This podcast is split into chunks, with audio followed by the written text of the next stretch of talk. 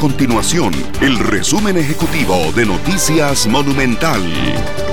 Hola, mi nombre es Fernando Muñoz y estas son las informaciones más importantes del día en Noticias Monumental. El Ministerio de Salud confirmó 17.820 casos de COVID-19 en Costa Rica hasta este viernes, una cifra que representa un aumento de 530 casos en las últimas 24 horas. Además, hasta este viernes, Costa Rica registró 10 nuevas muertes por COVID-19, sumando ya 150 personas fallecidas en lo que va de la pandemia.